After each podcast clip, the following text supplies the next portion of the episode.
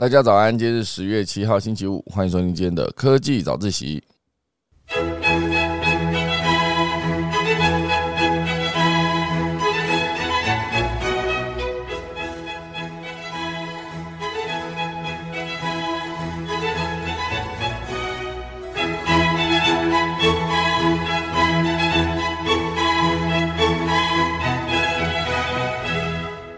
好的，今天科技早起要来跟大家分享，就是我们这一期的呃一八二零期商业周刊的这个封面啊，叫做“小毛蟹回家”啊。这个题目呢，主要到时会跟大家分享到，就是关于河川。那河川这一次算起来是呃淡水河也迎来五十年的生态奇迹，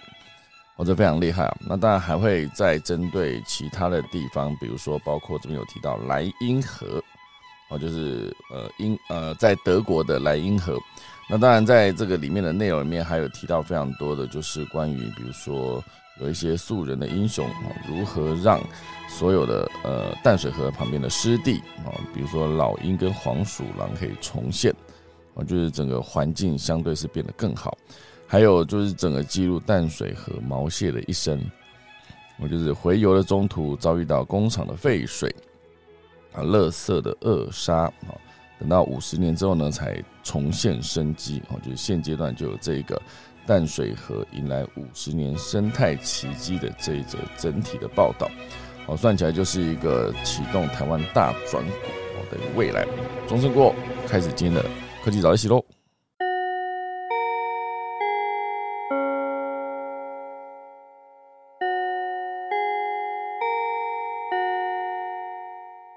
好的，今天我们的科技早自习呢，非常开心的要跟大家分享我们的商业周刊 一八二零期的一个封面故事。好，其实讲起这个商业周刊呢，我算是从二零零二年开始看，整整看了二十年，哇塞，很恐怖哦。我之前非常认真看的那一段时光呢，就是啊，也有跑去订，也有跑去呃便利商店买，那。整个在二零零二到二零一二年左右，哈，就是那时候后来接了我去做呃全民最大档，好那个七年，哦，所以那一段时间呢，我几乎每个礼拜都看商业周刊，然后我还可以直接跑去跟商业周刊里面的人说，就是 我这个之前看过的几集专题，我可以直接讲出我喜欢的几个封面，然后对于里面的记者们呢，都如数家珍这样。然后我这之前真的在二零零二到二零一二年这中间，我真的是只有因为每个礼呃每个礼拜出一期嘛，一年大概五十二期，好，所以十年大概就五百二十期。我那时候真没有夸张哦，那个前五百二十期我几乎是只有 miss 掉几期而已，就真的每期都跑去看。哦，所以当我第一次呢跑去跟商业周刊里面的呃执行长开会的时候，觉得那感觉非常奇妙。好，因为会去跟执行长开会，是因为之前认识了一位商业周刊的记者。他也是蛮顶尖的一个记者，他就是直接写那个整体的专题报道，因为他那时候写的有蛮多，包括媒体内容，哦，就是像那时候《阿凡达》，好，《阿凡达》就是拍出一个三 D 的效果，好，然后还有再接下来的呃少年拍，哦，全部都是由这位记者直接写一个关于科技与媒体应用内容，哦，所以那一次他专访了李安。然后因为少年拍嘛，然后还去做了整个呃在台湾的所有电影拍摄过程以及场景的一些专访。那后来呢，就由他介绍哦，就是他们商周内部，就是呃跟我就直接请到我去跟他们的执行长聊啊，就是关于内容制作这件事。好，所以那一次去开会的时候呢，我就 看到了非常多，就是以前只看只能在杂志上面看到他们名字，哈，就是这些厉害的记者们。那一路呢，从一开始看的时候，他们的执行长叫做王文静，然后来变成了郭义林，那现在呢，他们的总编辑直接变成刘佩修，哦，就是呃持续不断的有新人，哦，就是一直在每一个位置上面把报道写好，好，所以也不能算新人啦，就是持续有让他们的呃底下之前的。编辑哈，资深编辑就往上升变成总编辑，那之前的总编辑呢就往上升变成了 CEO。所以我之前看商业周刊，我自己的习惯哈，全部都是先从目录开始看，然后就是先知道这一期的呃专题里面讲的内容是什么，然后接下来再看看还有什么其他我有兴趣的报道。呃，之前也是从那个时间开始，我就发现我对于很多关于创业的内容，我是非常感兴趣的。因为商业周刊呢，之前是很常去报道一些成功的创业的故事，就是针对他要解决什么问题，然后用什么样的方式解决，以及他之后如何把他的商业模式建起来，好让他们得到更多的收入。好，这就是我自己很感兴趣的一块。后来也发现，我对于环境科技相关的议题，然后还有跟呃整个科学界，好就科技业，好这个相关的议题，我都是非常的感兴趣。反而对于经济这件事情呢，我相对就是哎有点看不懂，我就先跳过。所以我是大概从那个时间开始，我就持续收集这些科技的新闻，然后再分享给大家。好，所以这一边呢，这个小毛蟹回家这一个专题呢。听起来是蛮可爱的，因为想到很多毛蟹嘛，好小小只的这样回家，好，好，所以这一次在以他们的目录来看，哦，这一期的商业周刊呢，它整个的厚度大概就一百一十六页，一百一十六页，也就是在第一百一十六页有一个新闻水果盘，好，新闻水果盘它其实就是填字游戏，它会直接讲直的、横的都有提示，然后把它字填完写完，好。那这一次，就上次我去开会的那一次，也是有遇到这个新闻水果盘的那个创作者，因为他应该就是几十年来好像都是他很认真的把新闻时事编进这个填字游戏里面，很厉害。比如说里面呢包括费德勒要退役，然后他就直接在直视里面写出知名退役的职业网球运动员生平共赢得二十座大满贯冠军，有草地之王的美称，然后呢叫啊费德勒这样。类似这样子，好，所以我觉得，呃，这整个商业周刊我都会先从这一次的目录开始看。我当然一开始会有总编辑的话，CEO 的呃 CEO 上线，哈，就是由他们 CEO 直接写一篇每周的专题，应该说每周的专栏，哦，然后还有呃其他的客座的编辑，应该说客座的名人吧，啊，比如说何飞鹏老师啊，简立峰老师。然后还有针对那个《金融时报》有做一个精选，啊，每一次都会有本周的《金融时报》的专题精选。然后当然还有一个我很喜欢的，呃，一页我就可以把所有的画画完哈，要把他所有讲的故事写在浓缩在一格的漫画里面，COCO 传真，很厉害。后来还会有一些就是关于企业，企业比如说有国际视野，我可以直接讲国际上面有什么厉害的事业。然后还有包括英文的专题，戒掉烂英文，类似这样哈，教你英文相关的内容。那以封面故事来说，它后面还会有呃，当然是完整的整体专题来说，整个到商周的后半段还有一个 alive，alive 的一个算是生活风格的一个内容。哦，里面的内容其实也是常常有外国相关的新闻。哦，所以以他这一次的整个小毛蟹回家，好，他几乎是从第三十页。哦，然后整个专题是直接写到八十页，我觉得这整个专题报道非常的庞大，对我来说，因为他专访的人非常的多啊，用各个角度去探讨台湾大转股这件事情，所以以淡水河哈，当然从第三十页开始写，我现在就来翻翻到第三十页哈，不确定今天可以讲到多少，因为我自己之前是这本买回来，发现哎怎么这么久都还没有看完哦，所以今天想说趁这个消息，我就边分享边来看哈，好的。这个第三十页呢，写的就是关于新店溪啊，新店溪的碧潭宴啊，这个封面非常厉害啊，就是一只毛蟹，直接我觉得他们摄影也拍得非常好。其实他们摄影也有好几位啊，然后每次我觉得真正厉害的摄影都很厉害，他们真的可以，真正厉害的摄影都很厉害。这句话不如不要讲哦，真正顶尖的摄影真的都很厉害，这样好像就好一点哈。那他们就真的很擅长用画面来说故事。哦，一个卡，好，它其实就是可以告诉你说，呃，里面的资讯非常多。好，这也是其实我自己在世新大学念广电系电影组，我之前在念电影嘛，老师一再的强调，哦，就是用画面说故事的重要性。好，可是现在不知道为什么，可能是编剧呃能够决定的权利太少了，常常会被上面人改改剧本。我这某种程度上也是昨天看了《台北女子图鉴》哦，就想说认真的看一下。就发现它节奏确实是蛮慢的，而且还有很多地方你会有庞大的问号。好，当然这个相关细节就不讨论了。那只是昨天看到一个重点，就是呃，大家觉得诶，这个编剧为什么会跟真实情况差那么远？那就开始去研究编剧是谁。这样，那等到他们找到编剧是谁之后呢，就去他的呃脸书哦，就直接出征了，就是骂他写的不好这样啊，或者脱离现实。那这件事情呢，呃，严格说起来啊，你可以说这些粉丝是由爱生恨哈，因为这一些呃一开始《台北女子图鉴》出来的时候，它其实就是一个呃，光看预告片感觉蛮吸引人的，哦，结果真正开始看内容之后，就会发现，呃，怎么跟大家想象有点不一样。哦，就是把期待哦拉太高之后呢，落空，那你就会生气，之后就去找编剧来呃算账。哦，但我觉得一个作品的成败啊，不能只靠编剧，当然编剧是非常重要的一个环节。所有的表演，所有后置的剪接，好，都是从当初编剧的笔下开始，把一个故事从呃文字变成语音。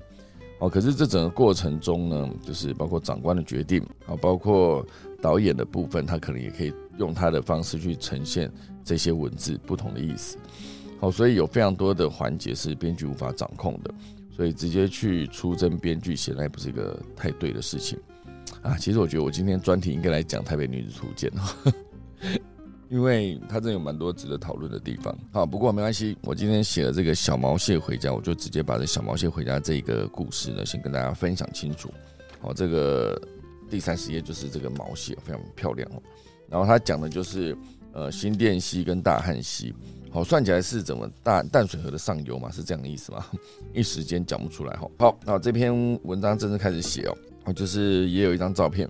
六十年前的死亡之河啊，现在可以跳下水玩喽。好，就是淡水河。淡水河呢，以前是一条颜色几乎是黑色的脏臭之河，而如今这整个河变得更干净哦，人可以跳下去玩水。成了台湾西部河川难得的景色。哦，真的，其实以前好像就是蛮小的时候，真的有印象哦，就是淡水河就被人家嫌很脏很臭，然后一路到后来，到了现在，他竟然可以跳下水去玩。哦，就像还有另外一个啊，就是之前爱河整治，其实也是这样子一个逻辑哦。爱河原本也是被当时的高雄的民众认为就是又脏又臭哦，不敢跳下去玩水。好现在可以了，好，所以现阶段呢，这个文章的开头是先讲到台湾的人均国民生产毛额，也就是 GDP，即将赢过韩国，好，达到三万六千美元，好，三万六千美元是人均 GDP，好，就是一年你会有的收入，好，这个概念，这也是我们超韩赶日的一个转类点，好，所以当然之前台湾有产业空洞化，好，失落三十年，现阶段呢就迎来了第一个黄金转股之年。我不知道大家对转股这件事有什么概念？就是以前，嗯，我国小的时候才一百三十几公分毕业，我是真正很矮啊，矮到一个，你知道怎么会这么矮？我就到国中，我就突然间变成一百七哦，一次长了十几二十公分，我就长很快哦，那个发育期嘛，好，所以转股大概就这个概念。那现阶段呢，正在历史转弯处的当下啊，淡水河也出现近五十年来首次的生态奇迹。啊，因为毛蟹呢又再次大量出现在新店的碧潭处，这个算是一个指标生物。好，为什么要说毛蟹是指标生物呢？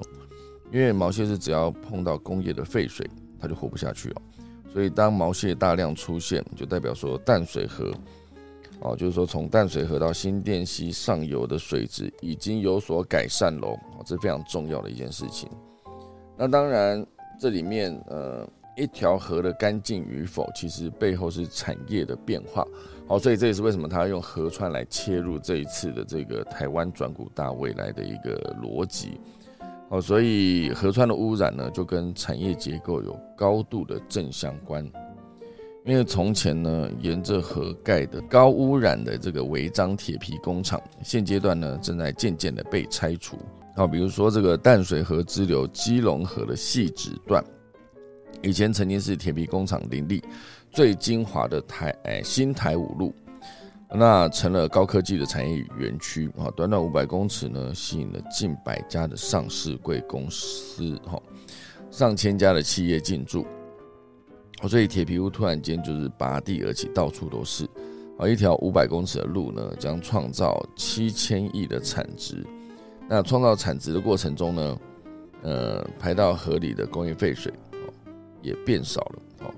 所以这个一路的把之前的铁皮屋改成了这些高科技的产业园区，有做好了整个废水排放的处理，好，所以现阶段呢，淡水河哦，就是供应废水变少，哦，所以台湾现阶段应该是从高污染、低附加价值以及低永续的廉价台湾，正在变成低污染、高附加价值、永续的黄金台湾啊！这件事情非常重要，永续哦。所以他们在今年六月的时候哦，就来到这个新店溪的上游碧潭堰，当天适逢大雨啊，所以他们就可以看到这个河堤上面看到静静往上爬的。毛蟹哦，所以这件事情呢，就是很重要的被关注到，哎，甚至呢，连淡水河口刚开幕三年，江洁郁金香酒店的生态池也是蟹满为患。好，讲到蟹满为患，我想到之前好像，呃，北欧哪个国家啊，也是因为毛蟹，而不是毛蟹，是大闸蟹，大闸蟹过多。哦，所以不知道该怎么处理，因为已经生带来的生态浩劫，因为这大闸蟹就是会呃吃掉其他的物种啊，对于生态造成一个非常严重的影响。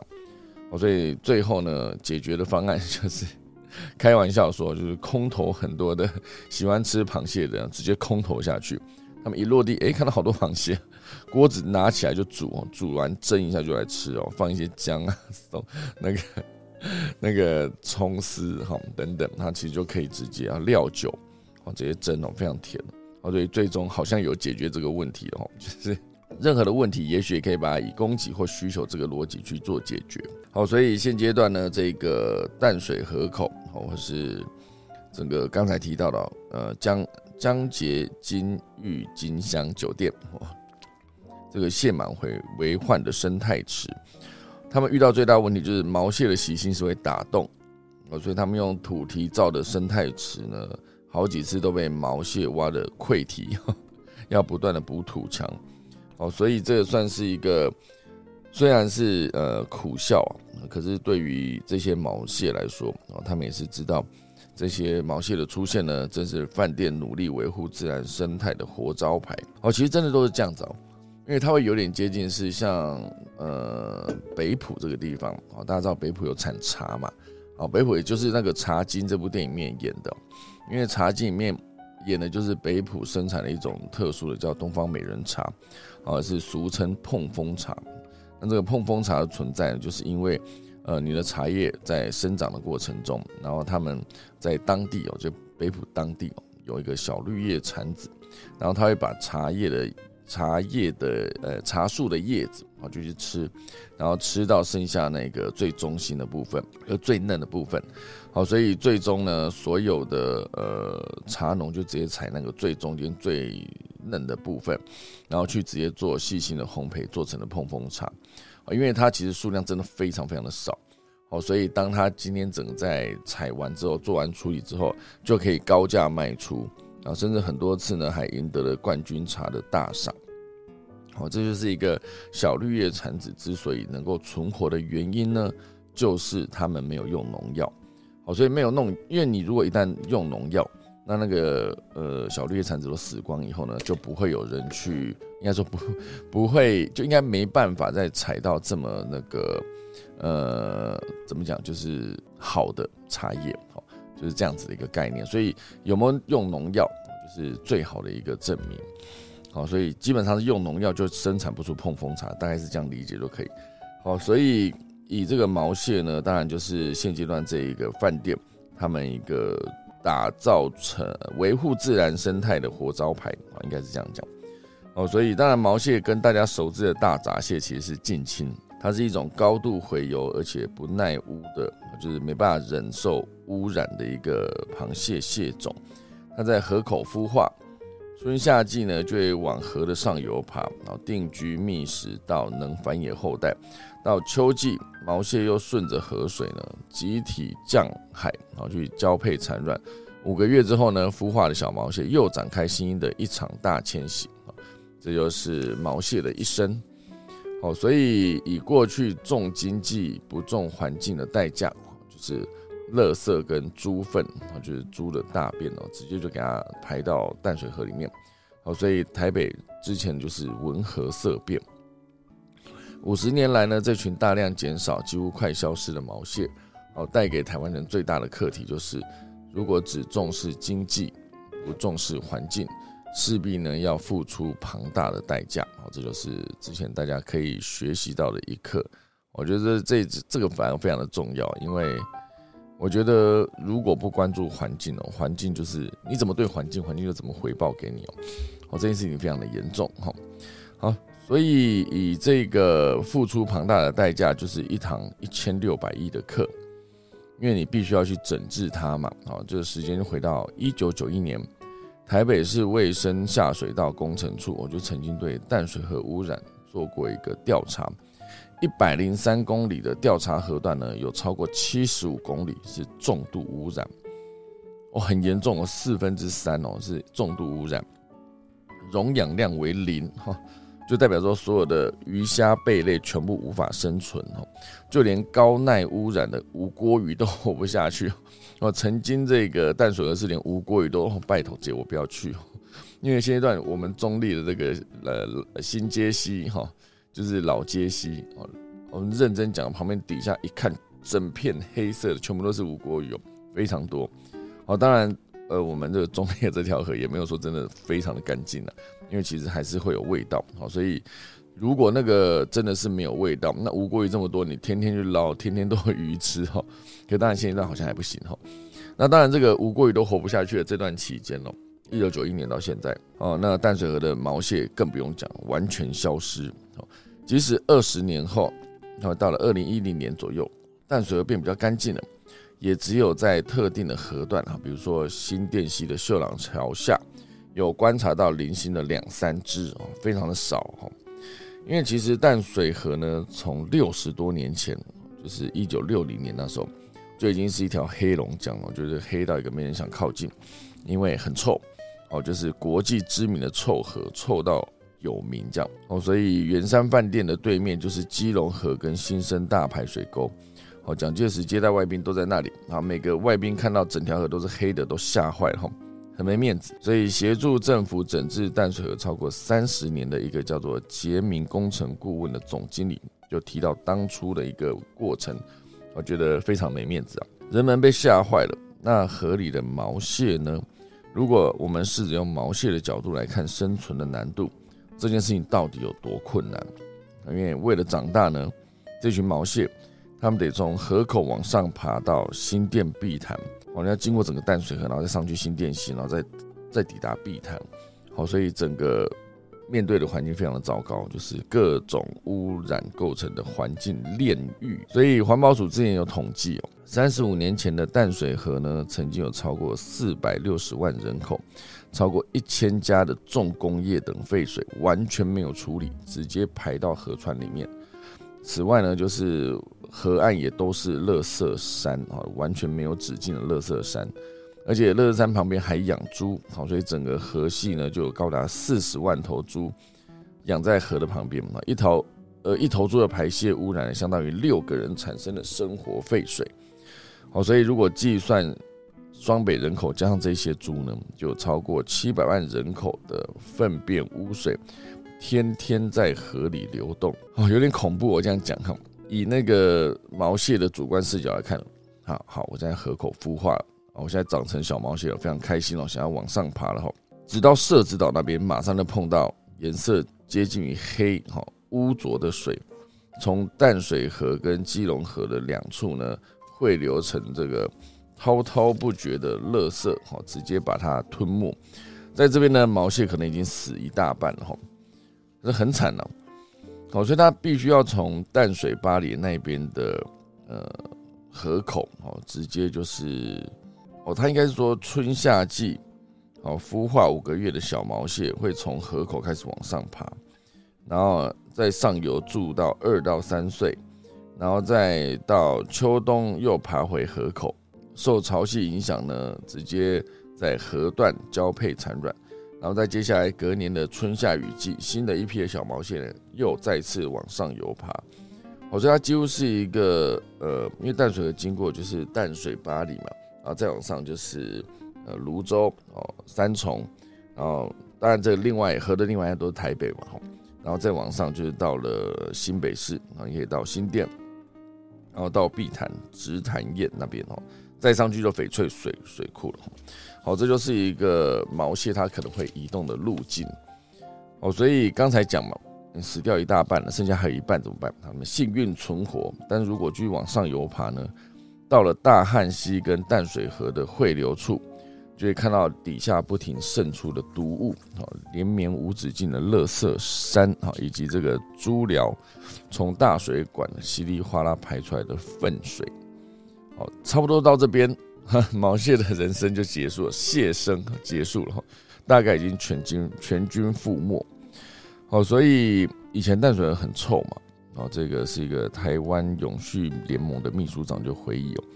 一路划船往上游的大汉溪去，沿路看到真的都是垃圾山，好，真的旁边都是养猪户，那养殖的粪水真的完全没处理。排到河里面，沿着河岸生活的居民呢，都要把窗户关紧啊，以免河里酸臭腐败的气味飘进家里。哇塞，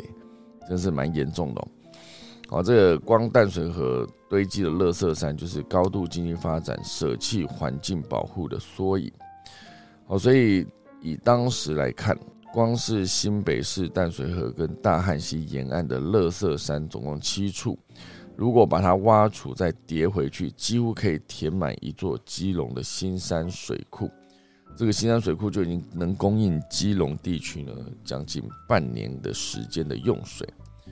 哦，所以很严重。哦，那这些民生垃圾哦，就粪水什么还算是就是低度的污染。那高度污染就是工业废水。好，就是有拥有这些。重金属直接排出去，哦，所有的生物直接必死无疑哦。之前台北的最后一处垃圾山呢，就是在当初郝龙斌的任内，好，二零零九年清除完毕。啊，内湖的垃圾山清运则是在郝龙斌时代的二零一三年后才完成了，但是上面的经费是非常高的，所以当大家以为淡水河垃圾的噩梦早已远去，哦，已经可以成为绿化美化的公园跟湿地的时候。过去清掉的垃圾都是清得见、看得见的垃圾山，但是藏在地底的垃圾呢，你清不到，所以其实都还在。所以呢，过去就还是持续进行了大汉溪的陈林桥到铁路桥共三公里的一个疏浚工程。啊，目标呢就是把河道再拓宽，来应付极端气候的冲击。没想到呢，才拓宽一开挖就发现，哇塞，沿岸的地底下还是一样，全部都是垃圾。短短的三公里呢，估计总清除的经费竟然要四十二亿，非常多哦。所以现在大家就去思考说，五十年来台湾真的经济起飞，大台北地区真是移入大量的人口啊，整个代价就是淡水河被垃圾呃缠身半个世纪。除了垃圾山之外呢，过去在台北县时期，我现在好久没听到台北县了哈。就是现在都是新北市嘛，啊，就是沿着河的树林、新庄、泰山、五股，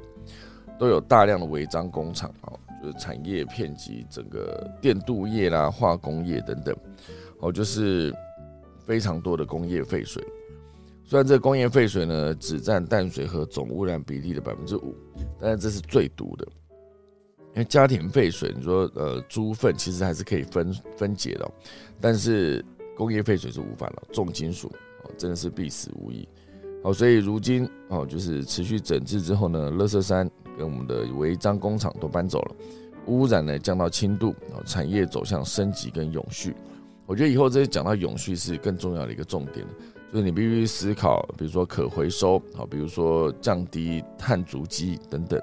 好，全部都是在走向永续一个重要的。呃，比如说你像是可以持续重复使用的餐具。就不用再一直拿免洗餐具，或者是碗，或者是杯子等等，哦，所以我觉得仔细想想看，现阶段好像你是无法呃逃过塑胶这件事哦。不管在买任何东西，它的包装，尤其是生鲜产品，好，就一个塑胶袋包着一个菜，或是一个呃塑胶胶膜包着呃一块肉等等，而这其实全部都是哦。那当然。这个整治淡水河呢，其实严格说起来，也算是借鉴经借鉴这个莱茵河，因为这个大火毒死一片生态，九国的整治计划，就是让这个莱茵河里面呢是不只是毛蟹哦，是连鲑鱼都回来了。好，所以呃，如果要用这个毛蟹为淡水河做鉴检，也逻辑上来说也是可以变成一个产业升级，为了永续发展做一个鉴检。哦，就是像欧洲，啊，民众都会把鲑鱼是否回游来当做永续的指标。因为过去呢，这个流经德国、法国、荷兰等九国，也就是欧洲最繁忙的这个莱茵河，莱茵河听起来就好美哈。也曾经因为高度污染了的煤矿业、化学工业、砂石业等废水排入河里，成为名副其实的黑河哈。一九七零年代直接被宣布生态死亡哈。哦，原来莱茵河之前是非常的惨的，因为毕竟工业高度发展的代价，好像真的就是这些废弃物或是工业废水等等。然后这个莱茵河呢，也是直到一九八六年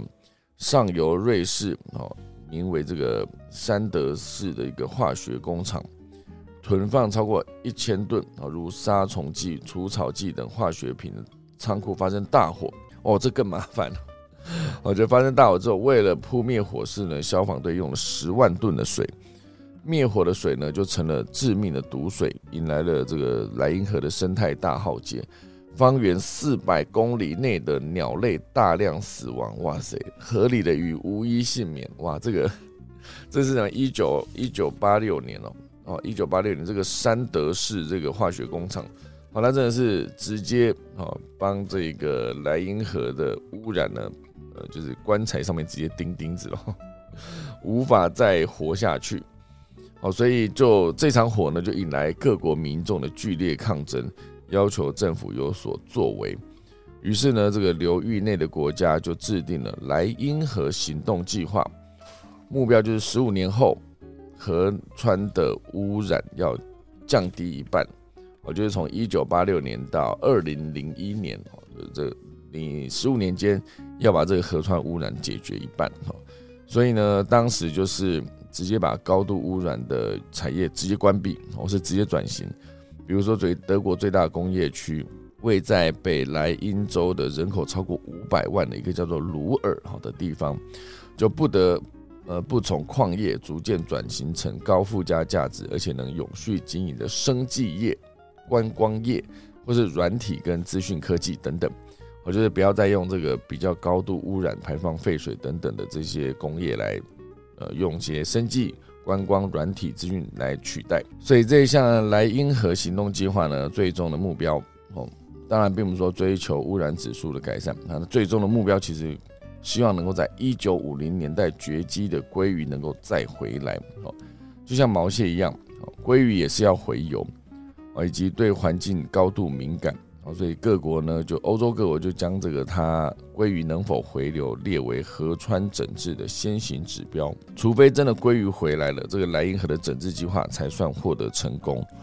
好，所以呢，经过三十年后，哦，一九八几年到现在嘛，这个被迫转型的鲁尔区呢，工业占比从四成直接降到三成以下。啊，然而就算在转型中，GDP 仍然成长了将近一倍以上。哦，所以鲑鱼也真的回来了，我觉得非常非常感动哦。如果你真的认真做一点事，真的把鲑鱼救回来这件事，其实是很感动的一件事哦。那我之前一直在思考，就是鲑鱼一直回流这件事，就是不是会有很多熊，就 等到他们回，就是等在他们回游的路径上哦。你看到鲑鱼就跑过来就抓嘛，就吃了生鱼片，开心哈。好，所以这个呃，鲑鱼真的在三十年后就回来了，就创造了经济奇迹之外呢，更创造了生态奇迹。好，所以以这个鲑鱼重回的这个目标有两个阶段嘛，第一阶段是两千年鲑鱼重新回到莱茵河，第二阶段呢是二零二零年，啊，就是两年前无人工关干扰的情况下，这个野生鲑鱼呢能够游到上游，好，并且自然繁殖。好，其实。鲑鱼要回游真的蛮辛苦的，因为很多时候那个河川会挡住嘛，好，比如说盖一个水坝，好，水坝就直接把它挡住，水库吼挡住，或是干旱，水不够的时候，哦，就是游鱼就游不回去嘛，哦，所以概念上来说，哦，就是再回到淡水河，淡水河还是希望它可以有更多的毛蟹，然后相较于，呃，如果了哈，就回到一九四零年代。那时候呢，这个淡水河还没有受到污染，那个毛蟹数量其实上当时还是很多的。好，所以现阶段虽然有毛蟹，可是真的要到毛蟹很多的一九四零年代，其实还有一大段距离。好，所以这个有一个淡水河故事，之前有一本书叫《淡水河故事》，他就有提到，还没有受到污染的淡水河，当时的毛蟹多到哦随便捡，就是可以直接多到可以拿去喂猪。设置人用手捡毛蟹，一小时装满一船肚哦，就装满一整船，用手捡到毛蟹，甚至多到让人头痛啊！即使被渔人抓去菜市场卖，但毛蟹吃起来如秋季的大闸蟹，肥美多高，而且还在河边泛滥，吃都吃不完哈！好，所以总之呢，现阶段然后就是从这一个角度切入，好，所以这也是为什么这一期的这个。封面故事呢，要特别是以毛蟹、小毛蟹回家来当做是一个呃台湾的工业转型啊，其实已经已已经不只是工业了，应该算是台湾的经济转型。哦，这件事情就是从高污染转变成低污染的这个高收益的服务业，我就是从这些工业转到服务业。哦，当然工业的存在还是必须的，哦，只是现阶段有更多的。呃，人会关注到，就是你必须要做永续，做环保，不能就是因为排放废水呢，就让所有的环境哦，就直接被影响，甚至被判了死刑。好，所以这就是一个淡水河毛蟹回家的故事。当然，这后面还有其他的内容哦，就是有讲到说，为了让更多的人能够在淡水河安心的划水玩水。有时候更多的人呢，直接在这边付出了努力。哦，比如说，我不知道大家对于社子岛的想法是怎么样。因为对我来说，社子岛之前我第一次对社子岛有印象，就是我骑错路。因为那时候我在走那个罗斯福路，然后罗斯福旁边不是有个汀州路吗？那汀州路直直走，好像会直接接到这个重庆北旁边什么，反正就是有一条那个可以直通到呃那个。设置岛的路，可是那时候我不知道哦，就是直接不小心就骑到那边去。因为我那时候原本想要去北投吧，好像是 我想要直接走罗斯福路，然后接到那个呃承德路，然后再直接往北投那个地方，就承德路一段哦，罗斯福路从七段骑到一段，然后再骑中山南路哦，然后到中山北路，然后再转到承德路，承德路一段骑到七段，然后就到北投了哈。所以，呃，我那时候就是搞不清楚，我以为汀州路旁边呢，就是汀州路旁边，我那时候以为就是在跟那个罗斯福是平行的，所以我想说我在汀州路旁边就直直骑，然后到时候我再直接稍微转个弯，我就可以直接到那个呃承德路哦。结果显然不是哈，我直接这样子走到最后面这一条，这个是延平北了，对我记得延平哦，就直接从那个汀州路直接。接到延平北路，然后一直骑延平北路一二三四五，然后到第几段的时候就跑到设置岛去了，然后一直骑骑到延平北路六段的时候，就发现哎没东西嘞，这里是哪里？而且那时候晚上又很暗，那时候吓到，我想说，而且那个时候是没有 Google Map 的哦，一九九九年是不是应该没有 Google Map？那时候好像只有一个叫做 U R Map，可是。逻辑上来说，你必须是在家里的桌上型电脑上网连上去才能查到的，所以那时候都非常的慌啊，只好掉头。然后掉头的时候，那边其实又不熟，一路到你要再回到这个大龙洞那边，然后再想办法转回承德路，然后再绕过去才能走回这个我要去的地方。印象非常深刻，我就是在那个地方设置岛。当然有段时间这设置岛呢，就是它的呃房屋也是禁建嘛，那就不能建太高，然后也。呃，发展大部分都很多都好像都是工业为主，哦，所以现阶段呢，就是有非常多的人就为了呃生态啊，为了整治湿地或者让更多人愿意去玩水，我这边介绍了就是一个呃叫做嘻嘻哈哈潜水啊，嘻嘻哈划水学校的创办人叫做李伟山，哦，就是当时呢，他就仔细想，想要把环境做得更好，让更多人愿意去玩水，哦，就是认真的去把这整件事做好。我就成为了那个素人的英雄，哦，这件事情是非常酷哦，因为因为一个人哦就可以改变一个地方，哦，就是他为了让大家可以玩水玩得好，就是以河端整治这件事来说，他当然没办法负所有的责任，因为毕竟他需要庞大的资源跟预算。当时呢，就是呃为了能够在城市玩水，他就办了划水学校，然后一开始办当然是到处碰壁啊，因为连盖厕所、接水电都要拜托政府。好，所以最终呢，他是没有放弃哦，持续努力，好，就在基隆河的下游举办了这个划水学校，甚至直接举办划水学校之外，很多人来学之后，他还直接办了国际赛事，就直接让这个荒凉的河岸呢，直接变成这个水上的乐园。我觉得是是否直接取代了这个巴黎的那个，应该说八仙乐园，哦，这个非常厉害啊，因为凭着自己的一己之力哦。能够找到足够多的资源跟足够多的合作伙伴，他就有办法扭转一个地方的生态或是一个地方的环境。这其实非常多人在做这件事啊，像包括之前的老鹰回家，其实也是这个概念，哦，就是为了让这些老鹰呢能够，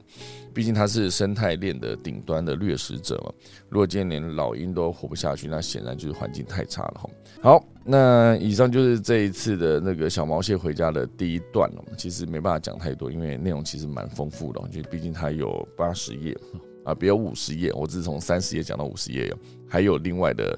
就是三十到五，哎，三十到八十啊，所以五十页里面讲了二十页，好，就今天分享给大家，来聊聊农民历喽。今天是呃十月七号，也是农历的九月十二。今天呢，以开市交易立券纳财挂匾栽种祭祀祈福开光拆卸动土安床祭。嫁娶破土认养出行入宅迁徙出火纳出安葬好，就这些。今天依然是秋分，希望大家好好注意身体哦，因为天气好像要即将要变凉喽。那就先准备来打下个钟喽。